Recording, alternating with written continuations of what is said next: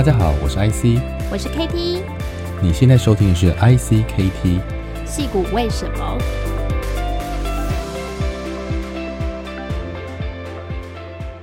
？Hello，大家好，我是 KT，大家好，我是 IC，欢迎收听戏骨为什么。那今天呢，我们非常开心，也非常荣幸哈，邀请到我的好朋友，也是我非常敬佩的一位学者创业者哈。那 Tim 卢卢冠达，呃，卢博士，那他是麻省理工呃学院的生物工程和电机工程系的副教授，同时也是七家生技公司的共同创办人。那他现在最主要身份是一家叫 Senti Bioscience 哈，那今年在美国 NEST 上市的一家生技公司的执行长。除了学者跟创业者的身份之外，他也是生技创投基金 NextBio 的共同创办人，同时也是那个生医加速器 IndieBio 的这个 Venture Partner。那 Tim 在 MIT 和麻省理工学院获得 WECS 好的学士跟博士学位，并且在三年内完成 Harvard 的 MB 呃 MD 哈，就是医学士的这个学程啊，是非常优秀的学者之外，那他在创业跟创投上面的经历也是一直都被我们非常敬佩的。那前阵子我们举办的这个台湾 Tech Summit 哈，也有邀请来他来当我们的这个这个 Keynote Speaker 哈，我们今天非常荣幸可以邀请他。Hello Tim。嗨，欢迎欢迎，Welcome Tim。嗯，谢谢 ICKT，谢谢你们给我这个机会。Yeah，所以我们今天这个呃时间哈非常的充裕，想跟 Tim 好好的聊一聊，就是说嗯，那我们认识你一段时间哈，其实我大概在二零一八年开始就跟你陆续有在波士顿啊，在台湾啊见过好几次面。啊，也看到你这个创意公司，还有一些协助新创的过程。那也因为你的背景其实蛮特别的哈，在台湾你有一位很有名的父亲啊，还有大伯哈，那都是在半导体界。那所以你的如果再回去看，他们都是在美国的研究机构，然后再回到台湾啊任职，然后创业，也是半导体界很有名的科学家哈，或是这个算是 tech leader 企业领导人。这对你的自己来说有没有什么样的成长的历程当中的感受，或者有什么影响？啊，这个问题很有趣。那个可能我小时候没有感觉吧，嗯、小时候只是 父亲跟大伯，就是常常跟他们当家人的互动。哎、嗯，你是几岁回到台湾？嗯，我是差不多十岁回台湾的。嗯哼嗯嗯，对啊。可是我像后来回想，就是说那个时候刚好回去的时候，也是进入了、嗯、呃新竹科学园区那个对。那个环境就是非常从小就分园区的，就 非常 focus 在这个 science 跟 technology 这方面。嗯、那、嗯、呃，虽然有父亲跟大伯还有其他的认识的一些长辈，嗯、他们那个时候当然是非常专注在 science 跟 engineering 这一块，他们也也没有给我任何的 pressure，一定是要往这个方面去去做吧。对。可是我我觉得说这个这个时间是 very interesting，就是说看了。他们这个时候回去，能够在台湾 using technology，就是创创了蛮多的一个 value，对对这个产业，而且对台湾也创了蛮多的 value。那当然对我是有点影响，就是想要在其他的领域，可能在 biotech 或者其他领域，能够也去做同同样的东西吧。嗯，所以你应该也有受影响，对于这个半导体或是 Double E 特别熟悉，还是说其实你也没有？特别喜欢，就是说，因为你一开始还是选了 Double E 嘛，所以算是你的天生的兴趣，嗯、还是说，其实你对 software hardware 这块从小就比较多的时间去接触到呢？对啊，其实 software 跟 hardware 其实蛮早就接触。当时我父亲是回台湾之前是在 IBM 工作的，所以那个时候他也呃带了就是很早期的那个 PC 回家让我来玩，所以那个时候就从小就跟跟这个种 technology 有接触，也做一些 programming，所以。我从小就是对 programming 这方面是非常有兴趣。那另外一方面就是说，看半导体这么快的成长，当然是因为 underlying all of this，因为 Moore's Law 摩尔定律这个东西，这个能够让这个 semiconductors 能够就是像 exponential 的 improvement。那后来我在我到了 MIT 之后，看到 biotech 这方面，特别是在 DNA 的 writing 跟 reading 这个 technology 也有同样的一个 trend，就是说每一年可以指数倍的呃增长，呃，you know because cheaper, faster, and easier to write and read DNA。那这感觉就是说，当时为什么半导体能够这这么成功，是因为摩尔定律。那 bio biotechnology 这方面如果有同样的一个 trend 要发生的话，那我可能就是。 对这个新的领域是可以 contribute 一些，而且看就是感觉说这个 biotechnology 这个 field 应该有蛮大的一个一个 growth potential 吧。嗯，所以 Tim 你在新竹实验中学和台北美国学校毕业，其实是在台湾长大嘛，然后 background 又是比如说家里本来就是做 semiconductor 哦，所以那时候你申请到 MIT，然后你 focus 在 double E 还有 computer science，一直到博士，那时候你的想法是你就是很想要在 semiconductor 这个领域，然后你刚刚有讲到就是说 biotech 这个部分也给你很大的启发 inspiration。所以那个时候，这个就是你最想要的领域。那时候你就看到 biotech 跟 double E CS 结合的未来吗？其实我当时到 MIT 那个时候，其实对 bio 不是很熟。那个时候刚好是一九九九 一九九九年那个时候，那个刚好是可能 first 呃、uh, internet bubble 那 个时代。所以一开始进 MIT 的时候，就是 MIT 在 MIT 这个电机系跟 computer science 是是是 it's one department same department，所以。我当时进入的时候就进入了 ECS 这一块，就念了呃 freshman 跟 sophomore year。那大概 sophomore year 那个时候，在 MIT，而且在在美国这一块，那个 Human Genome Project 开始有很很大的一个成果吧，就是我们第一次把人类的一个 DNA 读取出来，然后那个 that whole process 的时候，yeah，around that time period，yeah，there's a lot of work happening there，and so I think。 I was in that environment. I didn't know anything really about biology, but mm-hmm. started to read a lot about this exciting new area. 啊，刚好两千年那个时候也有几张 paper 在 Nature 发表，一个是在、嗯、呃在细胞里面可以做第一个 switch，第二个是在细胞里面可以做第一个 clock。 Switch and clock，那我哦，这就跟半导体非常的像了，对，嗯，就非常像嘛，就是非常 similar to transistor，还有这个 latch concept in electrical engineering。嗯、so that was really exciting，就是说，哎，这种一样的 concept 能够在细胞里面执行，this is very interesting to me。所以，because of that environment，I spent a lot more time understanding this new field of synthetic biology，就是合成生物学。 and where it was going to go, and that's how I got interested in that. 所以我大概呃大三、大四的时候就开始对 biotech 这一块比较了解，后来也念了一个 biology minor，还有一个 bioengineering minor degree，然后就开始接触说这个新的 field，呃，以后的未来的 opportunity 在哪里？And that's basically why I decided to for my PhD。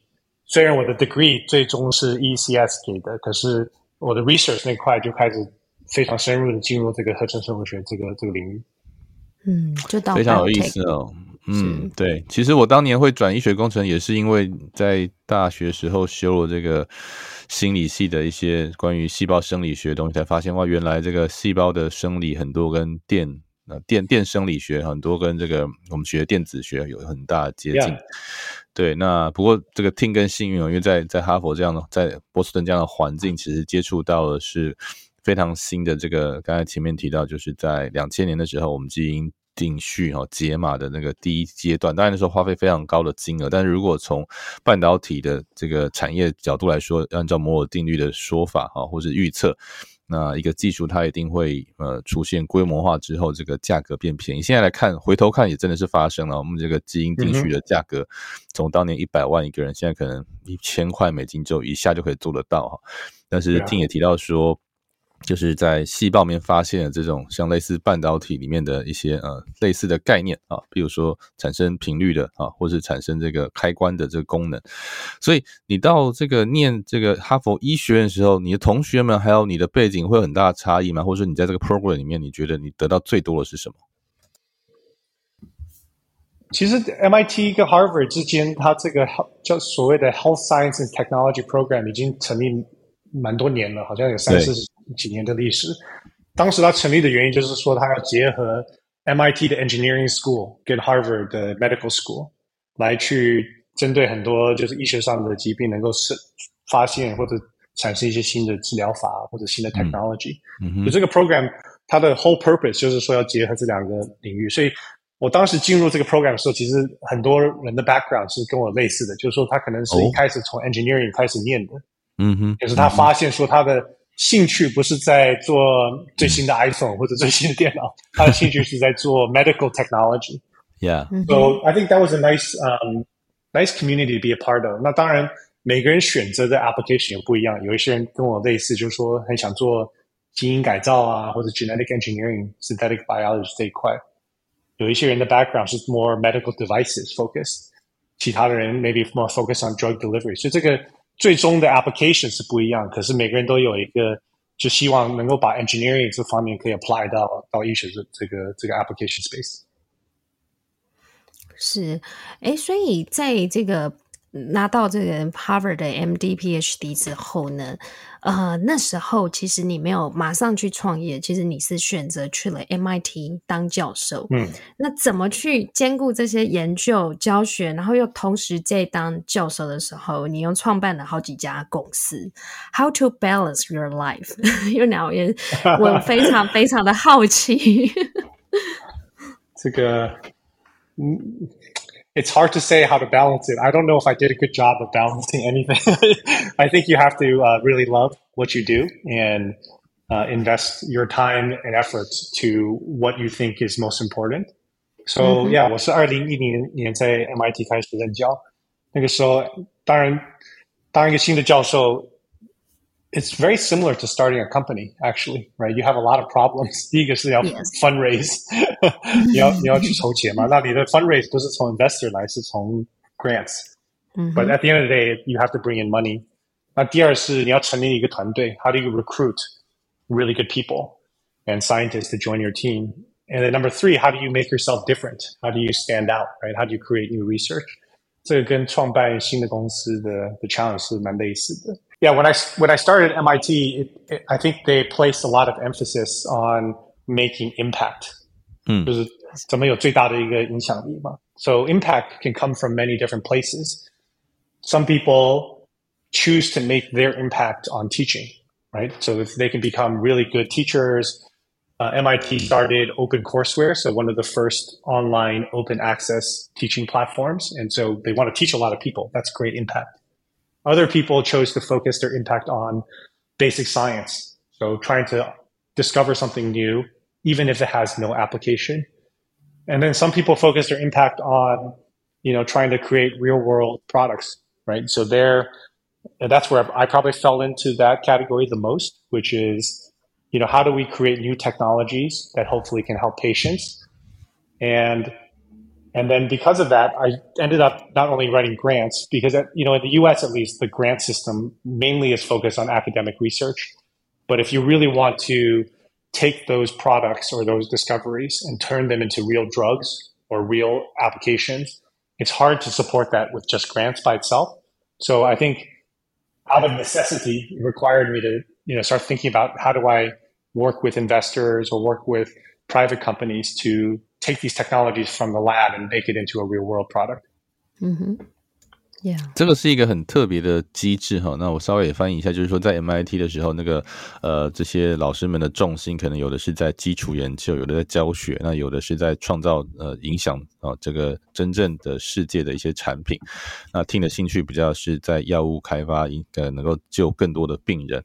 那如果只靠这个呃一般老师在申请的，不管来自于民间或是政府的这些 grant 哈，我们就是这个讲的是预算的话，其实是不是很足够让它变成真正的商品化的药物，所以就会开始创业。可是这个机制在 MIT 是不是一个比较灵活或是弹性的设计？相较于我不知道，但你可能没有在别的大学任教过，可是你应该也有认识蛮多不同学校的学者。你觉得 MIT 这块是做特别的优秀，嗯、或者说有什么样的特性吗？MIT 这边它其实有几个优势吧。就第一个，它在 Boston 这个 ecosystem 这个附近有很多的 venture capital firm，、嗯、就是专门想要。协助这个这个 translation process，所以你如果要去找投资人的话，他们已经有一个蛮成熟的一个 ecosystem，已经熟悉怎么要把这个来这个这种 technology license 出来，啊、呃，如何去创一个 business plan，还有一个团队去 commercialize 这个东西。所以 Boston 这个 ecosystem，特别是对像新药开发这一块，是有一些就是先前的一个优势吧。我觉得 timing 是不是也是一个蛮关键的因素？因为你刚好遇到这个 Cambridge 在那个整个 renovation 的过程，对不对？应该 对，嗯，Yeah，其实 it's actually very interesting。从我我一九九九年到 MIT，然后在那边待了快二十几年嘛。Mm -hmm. 那个时候其实 MIT Cambridge 这一块非常的呃，they spend a lot of time recruiting biotech companies，、嗯、就是小的 company 到大非常大的 company，像 Novartis，呃，yeah. 还有很多的 large pharma 都把它的 research center 都搬到 Boston，所以它就产生那附近的一个非常密呃。就是非常 dense 的一个 cluster，每平方公里拥有最多生技公司的那个，我记得是这样的叙述。所以 Boston 是生技公司，嗯哼， 生技公司的聚落都在那边了。嗯嗯，甚至可以说是 Cambridge 那个地方，那个那个那个 Cambridge 真的其实只有只有两三个平方公里，非常高的 intensity。嗯嗯嗯嗯，对，是。所以 Cambridge，所以在 Harvard 和 MIT 旁边。就是在 Harvard Square，yeah, 然后还有就是 MIT 旁 Kendall Square 那边。对啊，对啊。So，因为当时其实 Boston，当然它在这个电机方面或者 Computer Science 这方面，可能它跟 Silicon Valley 比是有点比较弱吧。所以他们那个时候就是想说，怎么如何去 take advantage of local the the the the the schools and the hospitals to try to create you know more of a cluster. And I think biotech became one of the big clusters that they focused on. 呀，我们刚才在谈这个 MIT 的，那所以在 MIT 的这个不好意思打断哦，那所以其实，在它的这个嗯 ecosystem 里面，学校有什么样特别的 mechanism？第一个就是它不会太干预你的选择之外，或者说它有什么样协助吗？譬如说你在这个 spin out 的你的这个技术从学校出来的时候，会不会特别的弹性，或是它在这个呃在呃授权金啦、哈 licensing fee 这些东西，它会有一些比较不像公立学校那么严格的方式，会不会 ？I think a couple of things that are quite interesting about mm -hmm. MIT. Um, I think one is um, the technology licensing office 就是专门做授权这一块的。嗯哼，对，他们他们这个机制，而就是他的 approach to licensing 是 speed is very important, right? So obviously you still have to negotiate terms, but the the time that it takes to complete the negotiation is is live or die for a new company，所以他们对这方面是非常的重视，就是说能够协助公司可以 spin out，然后把这个 licensing 过程不要花太久的时间去去去去做这个事情。I think that's number one very important。那这个是他们 technology licensing office 它内部的一个 culture 吧，就是他们很重视这一块东西。那第二就是 MIT 的本身的 ecosystem 是让呃教授能够有 twenty percent time。 可以做就是外面的事情，so 虽然你有，you know you get paid salary，、哦、所以它有 twenty percent 的这个原则，OK，嗯，twenty percent 原则可以让你去做这个，so that I think that's helpful。然后第三，它本身学校就是有设立蛮多的 different programs，就是鼓励 entrepreneurship、嗯。第一个，它有一个，嗯哼，现还算蛮有名的一个 hundred，它叫做 entrepreneurship competition，MIT，对对，当时叫 MIT fifty K，然后现在变成 hundred K competition，hundred、k 不是很多，它不是很多钱啦，可是它就是。Yeah. 就是每一年会办一个蛮大的 competition，而且用用这个 competition 来把 technology innovators、scientists、engineers 能够跟 business school 那一块的一些、yeah. 呃 MBA 啊或者 business leaders 能够结合在一起，而且他也帮这些 teams 也找一些外面的 mentor 来协助他们去 formulate 这个 business plan。那常常这些公司写了一个 business plan 之后，他去 pitch，他可能发现说，哎，我当时想的 idea 可能 not ideal，or you know I'm not getting good feedback。 But that at least gives them an opportunity to explore, and then they can actually create a network and actually eventually start a very good business. So 它它有这个非常鼓励这个 entrepreneurship 这个过程的一些一些机制。嗯，这个几乎是我如果没有记错，几乎是美国最早期的这个创业竞赛的原型哦，就是这个刚才讲的，对，就是在九零年代就已经开始，但是后来 Stanford 或者是 Berkeley 都慢慢的有步上这条路。但是如果说到这个技术商品化，我觉得。 尤其在 Media Lab、MIT 都是非常非常的呃兴盛的哈。那我们可以再换一个比较深一点的题目，因为毕竟这个 Team 的专长就是在合成生物学。那在这么好的一个环境，波士顿有这么多的创投，还有这个呃，甚至后来出现升级加速器啦，还有呃创业者跟学者的组合。那你也遇刚好遭遇到两个关键时间点，一个是基因定序的解码，一个是这个。波士顿的生技的新创刚好有一个新的循环，那为什么选择了合成生物学？你刚前面有提到，当当当然包括这个技术的刚刚好启启蒙的阶段。那你要不要跟听众朋友稍微分享一下，到底什么是合成生物学？那跟基因工程啊、基因细胞治疗之间的关系是什么？Yeah, it's a great question. Um, I see. Thank you for translating this part. I will. so, synthetic biology um, is basically uh, programming DNA inside of cells. So I think you know your listeners may be familiar with you know programming a computer or a phone. There's two parts to that problem, right? If I want to create a new new iPhone, yeah, I have to design the hardware. Mm-hmm. Um, the hardware is very important, but then I need to program the software inside of the hardware. Yeah. So s- similar, if we think about biology, um, we have cells in our body we can think about the cells. They're like the hardware, they're the device. But we can tell the cell what to do by changing the DNA inside of it. That's the software. So synthetic biology is very much focused on how to design that software. Now, there's a lot of different ways of changing um, that DNA. And so my, most of my work in synthetic biology has been focused on how do we create new programs? How do we make the cell do something it doesn't naturally do? Uh, can we mm-hmm. make the cell move around? Can we make the cell kill cancer? Can we make the cell, um, uh, you know, uh, make drugs inside of the body, for example? And so that's really synthetic biology Gene, a lot of people may have heard about CRISPR uh, editing, 就基因编辑这个 concept. Mm-hmm. CRISPR editing is more like making a very small change in a program. So the way I like to think about it is CRISPR is like a, a pencil and an eraser. Like, so if I have the program already inside of my cells, I have the DNA already, you can use CRISPR to go in and make a small change, maybe change one or two parts of the, the DNA. Synthetic biology is more like writing a book on a, you know, we can create a new program and put it inside the cell and teach it to do new things. So these two fields are very similar to each other. They're very related. Um, but the approach is a little bit different. One is making small changes to what's there. Um, that's gene editing. And then synthetic biology is about creating new programs inside of cells. 好，在我们聊到细胞治疗之前，我们先讲一下这个合成生物学跟这个 CRISPR 哈这个技术哈的差异和相似的地方是什么？那所谓的合成生物学，就是如果我们把这个嗯我们熟悉的消费性电子产品哈，比如说手机啊或电脑，那分成硬体跟软体的话。那大家知道，硬体就是看得到的这一些实体的电子零件啦、IC 啦、电路板啊。那软体就是里面的程式嘛，啊可能包括 OS 或者是这个 App。我们大家可以再聊一下这个什么差别。但呃，细胞就是比较像是，如果我们在生物学来看的话，细胞是一个硬体啊。那里面的 DNA 就是我们讲的基因啊。那当然，基因跟 DNA 还有点不同，但原则上啊，基因就是 DNA 的这个编码啊形成的一个呃遗传的因子。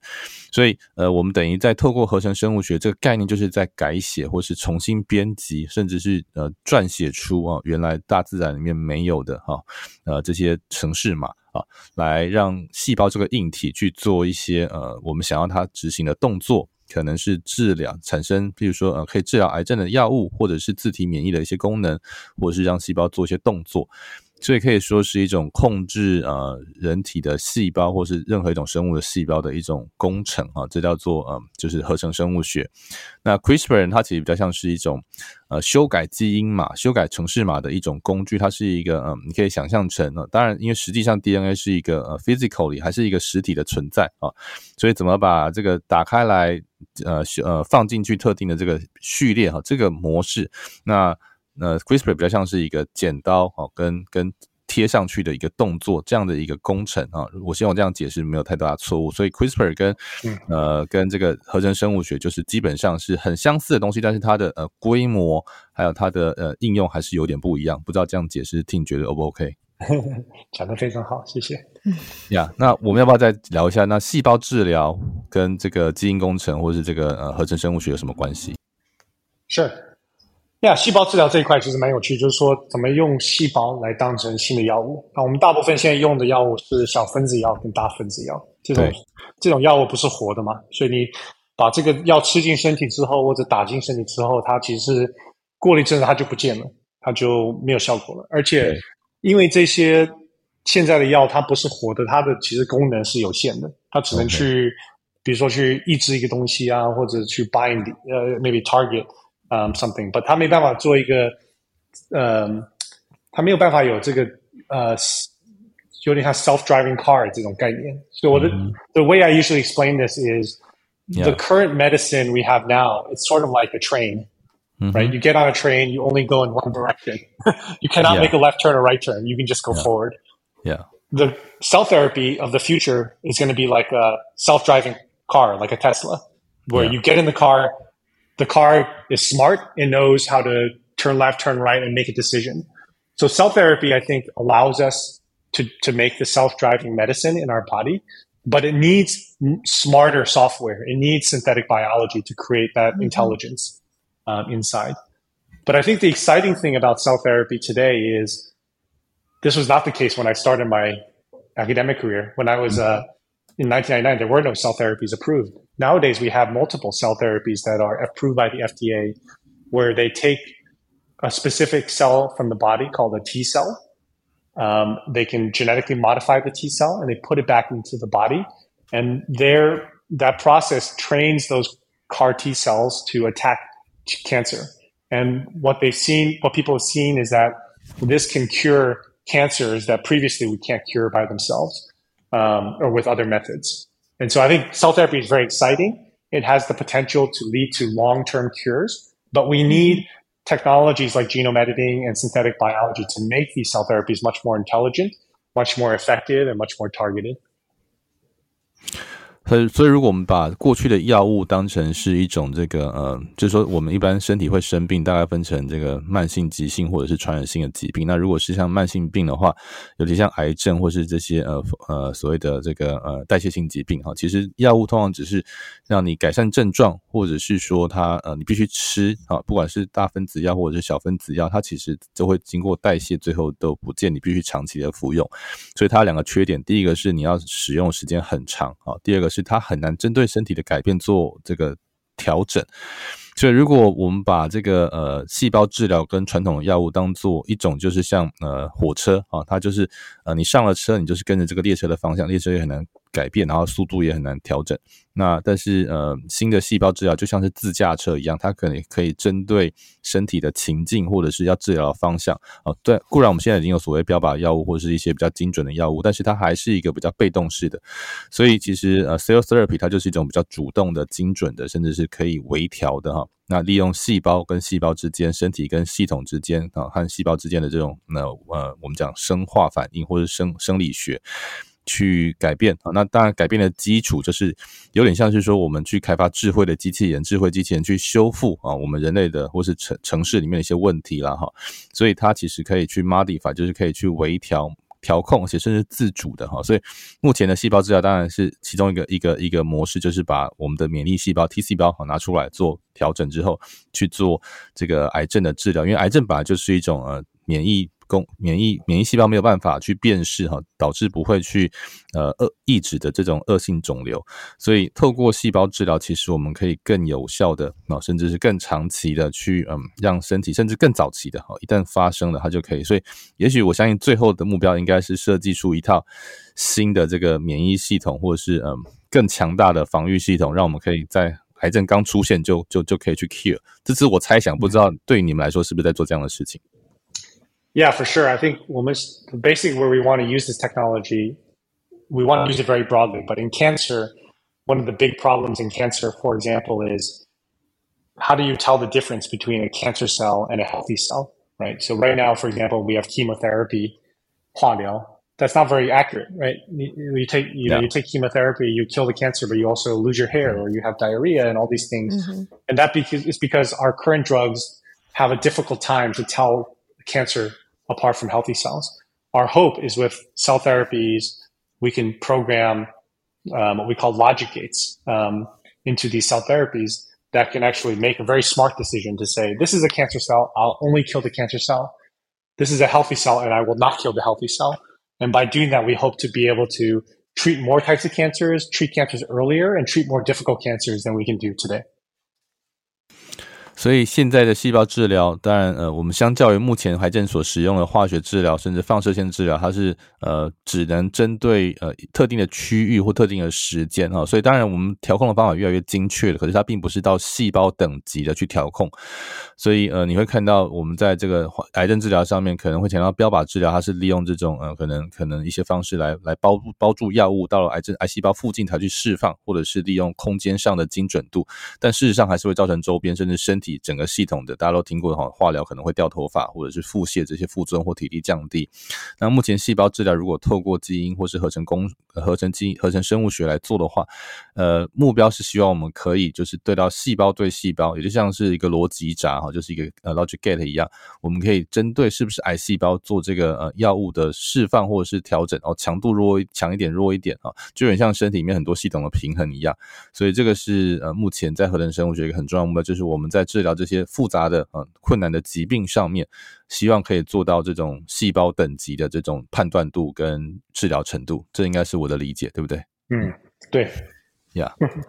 好，谢谢 Tim 的分享哦。我其实对于 Senti Bio 也有一个很大的兴趣，因为呃，Tim 的 background 呢是走这个 Double ECS，然后其实你是把。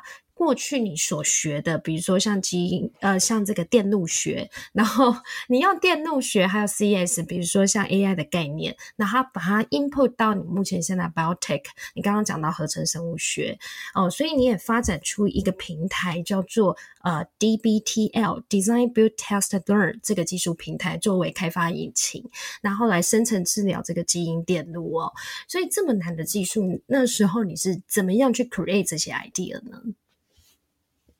啊，对，谢谢。就其实这个 DBTL 这个概念，可能对我们就是你们听众的这个 engineer 应该不是陌生的一个 concept，因为其实在在电机系啊或者任何的 engineering 呃 field 都是用这个同样的一个 design，就是你先是用用 computer or machine learning 去做一个 design，你再去 build 这个东西，you test it，and then some things work, some things don't，and then you learn from that process。所以这一个应该是一个蛮成熟的一种 engineering 的想法。 可是这个概念其实针对 biology，呃，是比较新的一个 concept。因为传统上面来讲，我们我们了解 biology 是非常的的浅，在特别是在这个 Human Genome Project 之前，Why do certain disease happen? What causes disease? How do we fix this disease? We don't, we didn't, you know, it's very hard to understand that. But I think one thing that's been so exciting about, you know, the last 20 years is now that we can read DNA, we can read proteins, we can read RNA, we can understand the cells much more deeply than we used to. And so because of that, we now have the opportunity to try to go in and engineer biology, to change the DNA, to change what's inside of the cell and see if we can treat the disease. So I think that has been enabled by number one, much better technology. You know, DNA reading and DNA writing is just so much cheaper, faster, and easier than before. So we have that ability. And number two, um, because of that, uh, we've collected so much data. We started to collect so much data about biology that we can start understanding, analyzing, and processing that um, much more. So I think those two are really important. Now, I will say one last thing. Uh, engineering biology is not as simple as engineering a computer. Um, one kind of interesting analogy that I hear is, you know, when we design a, when you build a car, the reason why we can build cars is because human went in and designed every single piece of building that car. So we know how all the pieces work together. Biology is a little bit different, right? If we take a cell, the cell was designed by evolution or by God or whoever you want to, whoever you want to say designed the cell. But someone, you know, no human designed that cell usually. So in order to engineer that cell, we have to, number one, understand how the cell works, and then we need to be able to engineer it. So it's much more complicated um, than a than a man-made system. 好，关于这个呃。 合成生物学为什么这么复杂又这么有潜力？那其实大概有三个层次可以去讨论这个问题。不过最关键还是说，如果我们利用这个呃，听众很多可能是资讯背景哈，那我们在资讯领域其实强调一个电脑是什么？电脑就是一个可以读取资料，然后复写资料跟储存资料的一种工作啊。那这样就可以定义为是电脑。所以，当我们可以去读取 DNA、重写 DNA 跟储存 DNA 的数据的时候，它就变成一个呃，我们可以来利用类似的类比来来进行基因或是生物学的工程的这样的一个呃工程。所以在目前的这个阶段来说的话，呃，读取跟呃。这个储存应该说复写 DNA 的成本跟速度都相较于过去有大幅的进步，这是目前这个第一个是时间点，有点像是一九七零年代开始电晶体取代了真空管放大器，哦，于是开启了后来又有积体电路，所以 IC 产业的这个呃起飞，它也是历经了一个前半段的一个很巨大的改变，那后面是一个连续性的创新。那生物科技的开始其实是两千年左右的 Genome Project，就是说这个基因定序的这个呃。的工程开始之后，人类对于 DNA 的这个呃读取跟呃重置哈或者复写哈有了新的一个，当然这是陆续的发明哈。那所以更重要的是一个在这个数据啊上面的存取的量啊。那现在这个也包括其实所以资讯科技跟生物科技的这个呃边界越来越模糊。我们听过生物生物资讯学啦，bioinformatics，或者是现在 big data 在这个呃。NGS 啊，次世代基因进去的各种应用，但最后一个很重要的事情就是说，呃，在目前我们看到这个，如果用电脑或是汽车来类比于零件啊，然后重新设计这样的概念来说的话，那生物体的这个基因啊，或是细胞。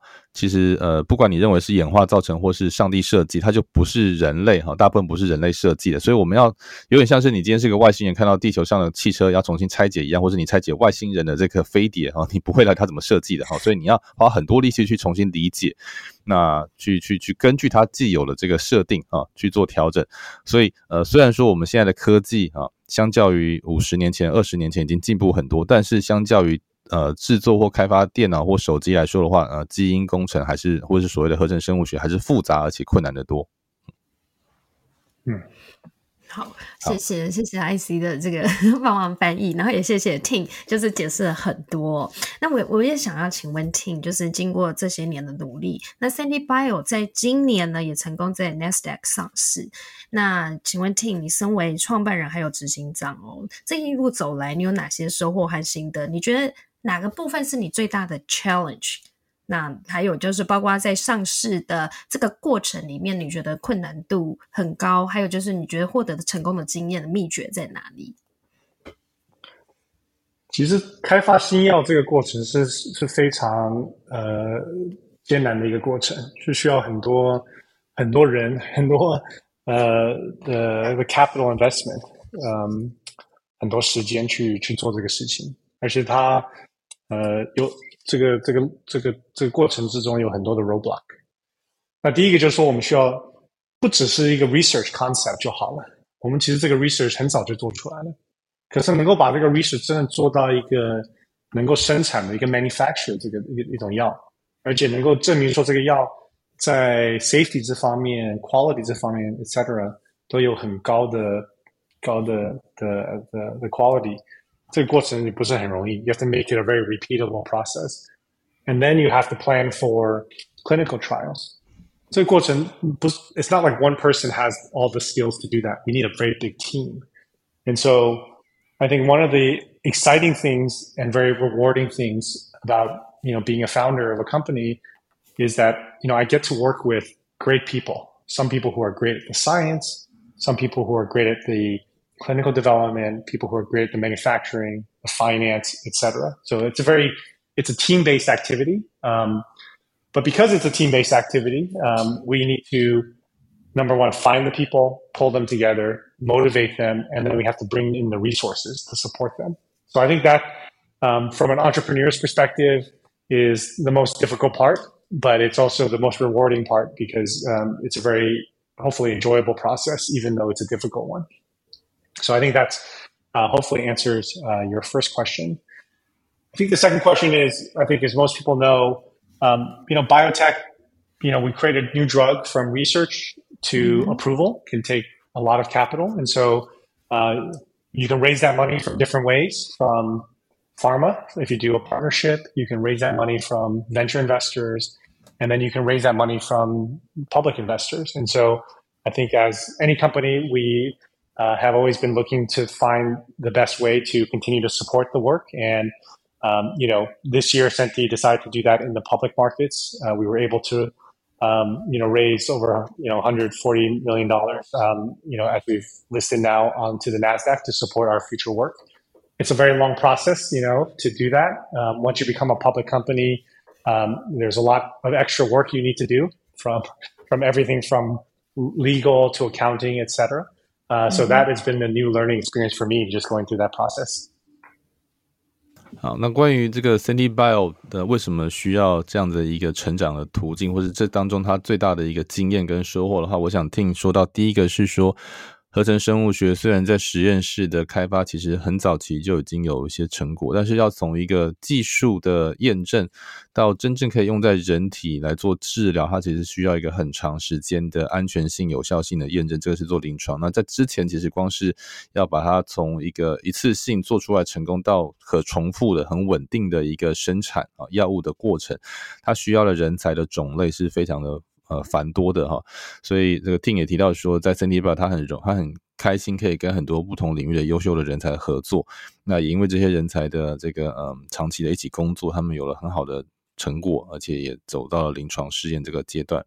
那可是需要在做临床试验，其实是一个非常大的资本的投入哈。那包括在他从创立到现在很多阶段的这个募资啊，那还有到。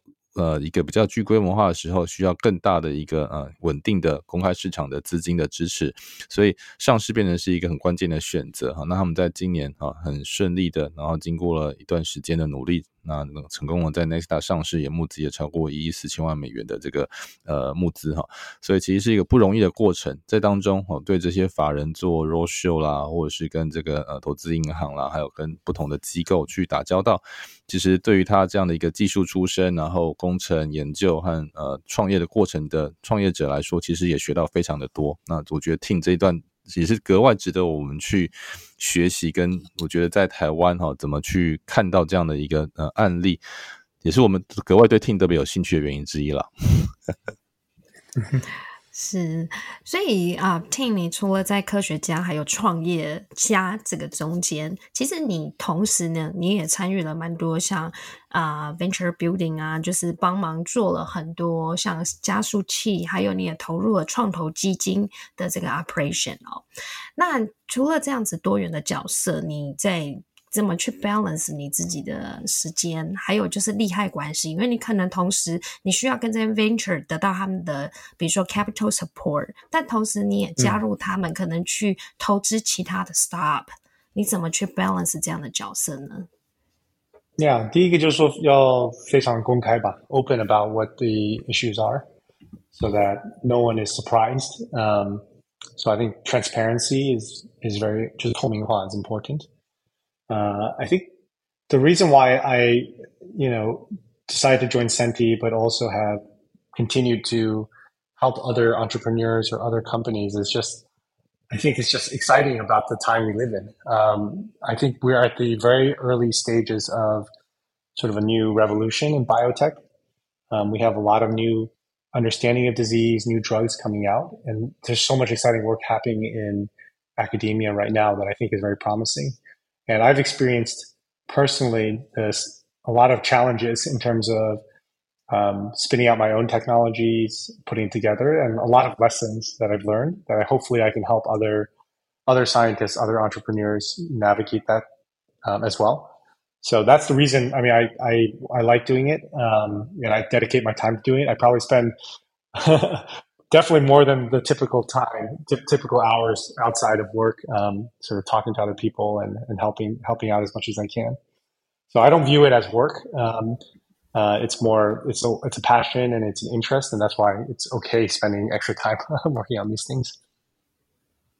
那 Tim 在这个呃 教学研究跟这个创业之外，还有很多的时间在。呃，venture building 就是商业孵化啊，或者在创投的一些基金的参与上面，所以他其实解释到说，其实这是来自他对于生命科学的热情，以及在这个时间点上，刚好是我们看到非常非常多哈，呃，他认为是在这个生命医学的呃新的一个革命性时代的来临的一个转类点上啊，所以如果用半导体来来比喻，可能就是在在七七八零年代那时候摩尔正要刚开始啊出现这个长期的一个。啊。所以如果你看我们现在台湾，不管是护国神山的海基电，或者是像 Intel 这些公司，都是从那个时代就进入的，所以它可以保有二三十年，甚至四五十年的一个领导啊和这个呃垄断的机会的话，或许我们现在正在一个这个生物领域一个很很接近的阶段。所以参与很多新创公司，一个是它本身就有非常多的创意跟能力，只再就是说，它并不把这些呃协助创业者或者是跟很多人交谈当做是工作的一部分，它反而是认为是一种是呃他人生和热情的投入。那当然，这个我想也是会回馈到他本身的这个创业跟投资的一些一些呃能力上面。这是我我对 Tim 的从旁的观察，加上一点我的辅助。Yeah。所以除了在这个时间管理上面哈，你这个非常厉害，在不同的角色上面能够扮演非常多的角色。那我觉得其实空间上的管理，你要再出现在很多不同的这个区域哈，包括 Boston Bay Area 哈，那你有这个不同的身份之外，那可不可以从你自己创业跟投资人的角度来比较一下，对于生计创业者来说，或是投资人这两个区域有什么样的不同？就是旧金山湾区跟 Boston。Yeah，其实 Boston 跟 Bay Area 当然是美国的这个做生技的一个两个大聚落吧。I think um, traditionally there was more differences. I think more recently they have become more similar. But mm -hmm. traditionally Boston, um, you know, the investments typically have been focused on more, uh, you know, oftentimes more um, uh, traditional biotech ap- applications, so maybe single drugs or uh, more mature teams that have come out from pharma. Whereas mm-hmm. again, traditionally in the Bay Area, you know, the venture capital investors have been willing to take broader chances on earlier entrepreneurs and founders. I think over the last five years or so, that is changing quite a lot. You know, there are a lot of very innovative new startups in Boston, and also a lot of um, more pharma companies in the Bay Area as well that are, you know, generating opportunities for mature um, management teams and you know later stage programs. So I think they're becoming closer together. But I think traditionally that's been the bias between the two spaces. I think the advantage of Boston, the advantage of San Francisco, and also maybe San Diego as well is these clusters have a lot of human talent because I think in the biotech space, the biggest and most difficult resources to find human talent. People who know how to do drug development, clinical development, all that expertise is very unique. And so I think this, these geographies are helping a lot to um, make it easier to start a company in this area. 好，所以听的观点是说，其实这两个区域都呃都是生计创业很好的、很很大的一个美国的 hub 哈，那也有越来越相像的地方，但是传统来说的话。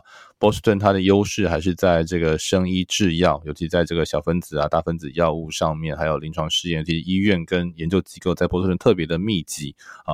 这种人才的密集度，就像在矽谷关于创业跟投资的人才密集度特别的高一样。那矽谷的优点当然是它比较 diverse 啊，那相对来说，这个人才或投资的面向也比较呃多元一些啊。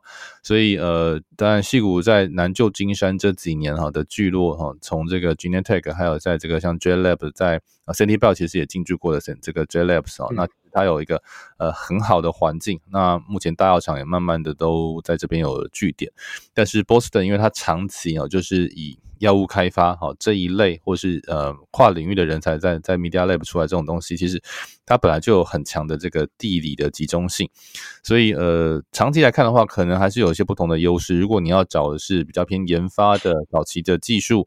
可能在东岸波士顿，它还是有一定的优势，但是我想在募资面啊，这是我自己的观察，结合听的一些观察。那我想为什么他把 Bio 设在旧金山，是不是也是因为这边的募资或是 VC 的环境还是比东岸成熟一些呢？不一定是比较成熟，more diverse 吧，因为这边其实有很多像 Tech VC 啊，或者对。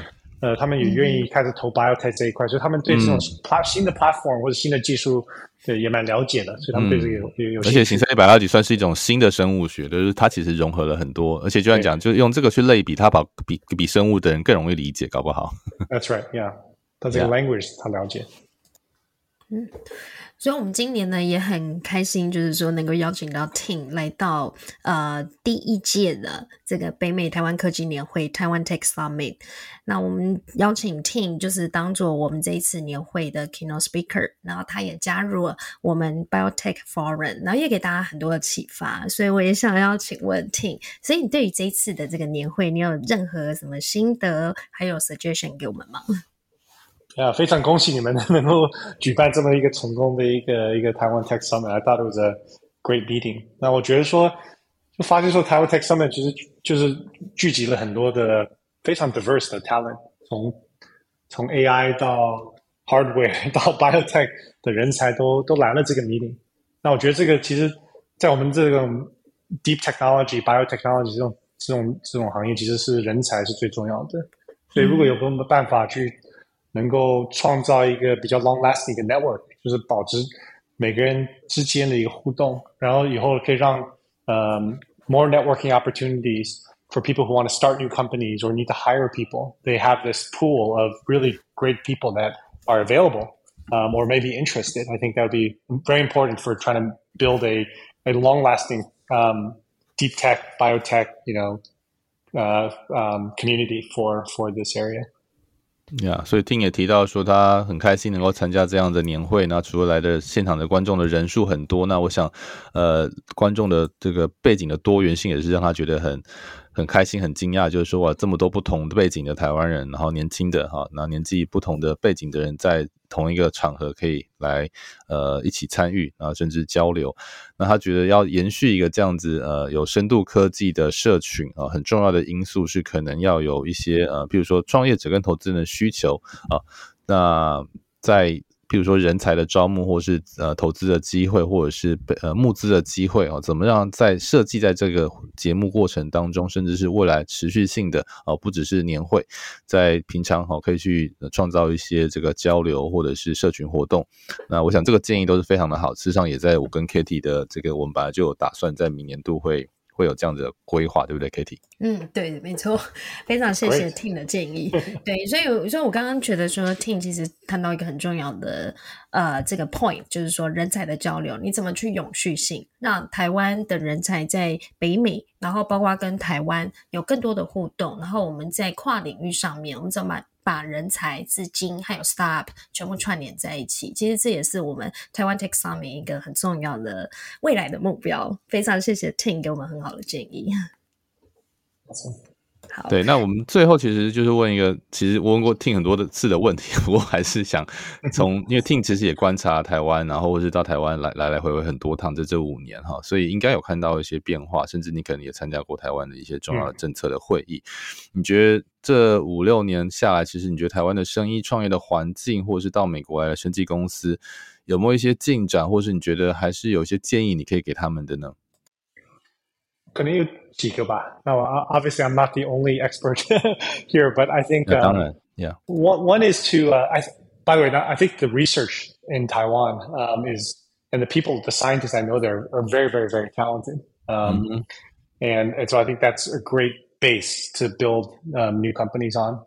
I have a couple of major suggestions. One is you know the speed for spinouts and the paperwork and the legal all this process if we can make that faster and less of a headache i think it'll make it much more efficient for people to start new companies and and, and try new things and so trying to reduce the red tape would mm-hmm. be great i think the second thing that i think is really important for any company especially companies outside the us you know in biotechnology and pharma like it or not, the biggest market is still in the United States. So if you want to solve a problem, if you want to, you know, find investors, if you want to grow the company, I think you need to have a business plan that really solves a problem in the United States um, for, for, for most cases.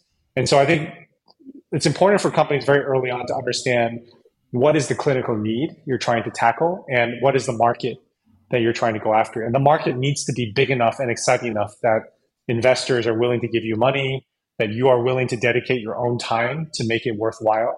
And so that, uh, and then also at the end, if to make it so that you have a lot of partners that are interested in your product. So defining what that product is um, very early, it's one of the most important things to really try to understand the market. And so I definitely encourage teams that are trying to develop new drugs in this area to spend a lot of time understanding the, the healthcare market in the US, importantly, maybe some other places as well. But I think the US has to be an important part of the, the planning process and the business plan. 好，所以我想听提到几个蛮关键的问题哦，就是说对于台湾的生技创业环境跟创业者来说，很重要的环境面可能比较说我们怎么去降低在这个作业，尤其在授权啦、技术商品化的早期阶段啊，还是有非常多的这个呃纸笔作业或者是这个申请程序啊。 那其实时间 always 都是很重要，就在这个这个时代哈，呃，没有天底下没有新鲜事，所以其实你怎么样加速让公司的设立，而且它的这个股权结构能够符合国际上的标准，这都是蛮关键的一个事情。那对于台湾生技公司募的国际基金或者是进入市场的速度来说，这是很重要的事情。那第二个就是说。呃，不管你喜欢或不喜欢，其实北美还是全世界目前在生医领域哈，尤其在治疗、诊断这些领域当中最重要也最巨大的一个市场啊。那因为它的保险、它的医疗制度推动了一个创新的一个还有资本市场啊，去产生一个很大的影响力。所以呃，对于台湾的创业者来说，你要怎么样从临床的角度去了解北美的病人、医生？我们讲这个生态系当中，对于呃一个疾病。的诊断跟治疗，或是预防，它所需要的真正的问题是什么？你能不能真的啊去看到解决一个没有被满足的问题，而且它的这个深度哦、跟这个广度够大，大到让投资人愿意掏钱出来投资你？我想都是一个很重要的问题。那这也是我自己看到，就是所谓的行销跟募资能力上面的短缺或者是不足，怎么利用跟在地的呃伙伴哦、啊，你要找到顾问，你要找到员工，你要找到投资人。那当然都是挑战，但是呃，为这也是为什么我们要邀请像 Tim 这样的一个呃很厉害的创业者跟科学家来到我们的年会跟 Podcast 来跟大家分享，就是希望说，既有他的经验，或是你以后要来美国，你一定有机会的话，我们可以让 Tim 跟你连接，来来来来找到这样子的一个经验跟学习，这是我觉得非常非常开心，也觉得很难得的事情。所以我们今天也非常谢谢邀请 Tim 帮我们分享了很多，包括呃他从小到大求学的经验，以及就是说他呃在 MIT 求学的时候，他怎么看到 biotech 这一块很特殊对他的吸引力，以及最后他创业的这一段历程哦。然后我们也非常谢谢 Tim 今天带给我们很多新的 insight，还有很多新的分享。好，我们再次谢谢 Tim 今天接受我们的访问。呀，yeah, 谢谢，谢谢大家。那，谢谢大家，谢谢大家，Thank you, K T I C, appreciate it. 呀，yeah, 我们希望未来还有机会可以再邀请 Tim 聊更多哦，这个关于技术面的或是投资面的经验。感谢大家的收听，如果还有任何问题想要讨论，都欢迎到戏谷为什么的 Facebook 粉丝页还有社团留言哦。也请大家多多按赞，分享给身边的亲朋好友。我们在 Apple Podcast、Spotify、Google Podcast 和 QK Pass 也都上线了，你也可以在这些平台找到戏谷为什么。再次感谢国发会 Star Island Taiwan 和数位时代 Meet 双眼小鸡的独家赞助，我们下次再见喽，拜拜，拜拜。